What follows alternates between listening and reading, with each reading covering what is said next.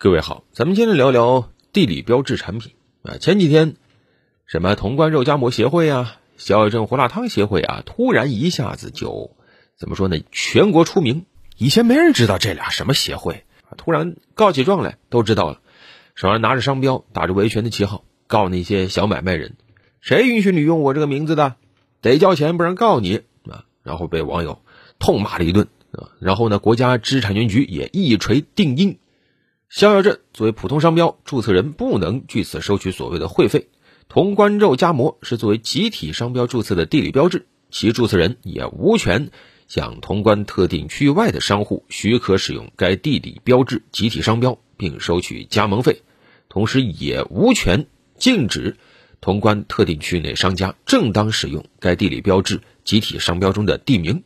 啊，也就是说，这两家协会都无权对其他使用。什么逍遥镇呐、潼关肉夹馍这样的商户收钱？我国商标法是有一个在先使用权的，就是速征商标注册前有其他人使用的事实存在的话，那么人家持续善意的使用是不构成侵权的。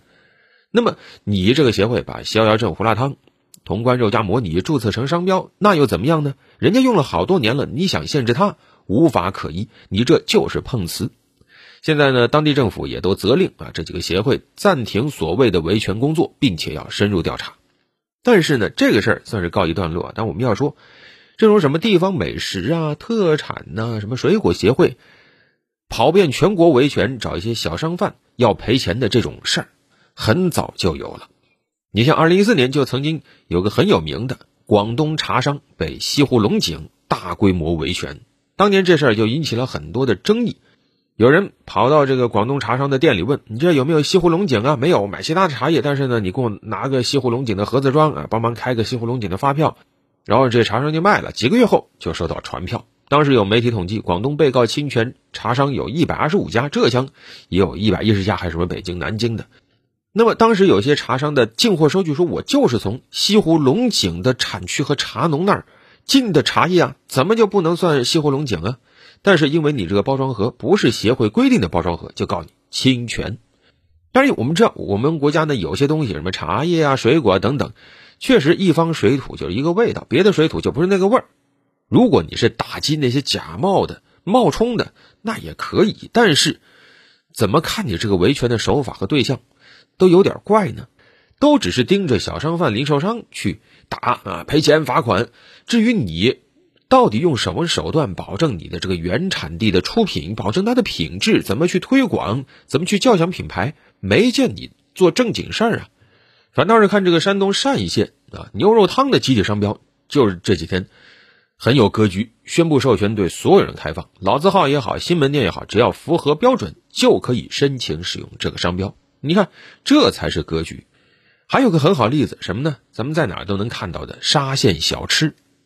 那个协会也有维权的，但是呢，关键是他做了很多帮助这个商标出名的事儿，比如说办过什么沙县小吃文化节，做过小吃展，专门办沙县小吃的烹饪学校、培训中心，出台相关的这个帮扶措施。你要是开这个沙县小吃的店，你开店创业，给你补贴、资助、担保贷款等等，这个才是正经事儿。那么还有一些网友心存疑虑了，这个地名是吧，是属于所有人的，怎么就让你这个协会授权才能用呢？其实，按照商标法的规定，县级以上行政区划的地名一般是不能注册成某家公司的普通商标的。但是呢，可以由组织申请的集体商标、证明商标可以。那么，地理标志商标的注册人必须是当地的不以盈利为目的的团体、协会或者其他组织啊。简单说，地名是公共资源，你要注册可以，但是它有公共属性。你们这些拿着商标的协会是无权靠着商标去收什么会费、加盟费，也无权禁止其他人正当使用的。那么这个法律这些协会知道吗？我估计他们其实也知道。从这两家所谓协会的诉讼情况看得出来，他们起诉很多，但撤诉也很多。这么折腾为什么？就是为了钱。因为有一些被盯上起诉的小生意人，他不太熟悉什么商标法律，不知道自己有没有胜诉的可能。啊，也没有什么时间、精力、财力去和这样一个穷凶极恶的协会对着干啊！你像，就有记者采访了一个给潼关肉夹馍协会赔了七千块的小店主啊，采访他，他说：“我就是不服气，但是呢，我不知道打官司能不能赢，万一输了赔更多怎么办？我认倒霉赔钱了事儿。那还有一些知道我打官司可能能赢，但是小本买卖舍不得花钱去请律师，这样的情况导致一些起诉最终走上法庭抗辩的很少，就选择庭外赔钱和解，就随了这些协会的意，还没有等到被法律支持的时候，这些协会就已经笑开了花。当然，我们要说，其实这几年保护知识产权的意识是越来越强，知识产权保护的法律环境也是越来越好，一些。协会也好什么的，手上拿着很好的品牌，啊，这个品牌确实有可能带来收益。总体来看，这是一件好事情，它是鼓励大家树立品牌的，这也是这些行业协会的一种责任、一种义务。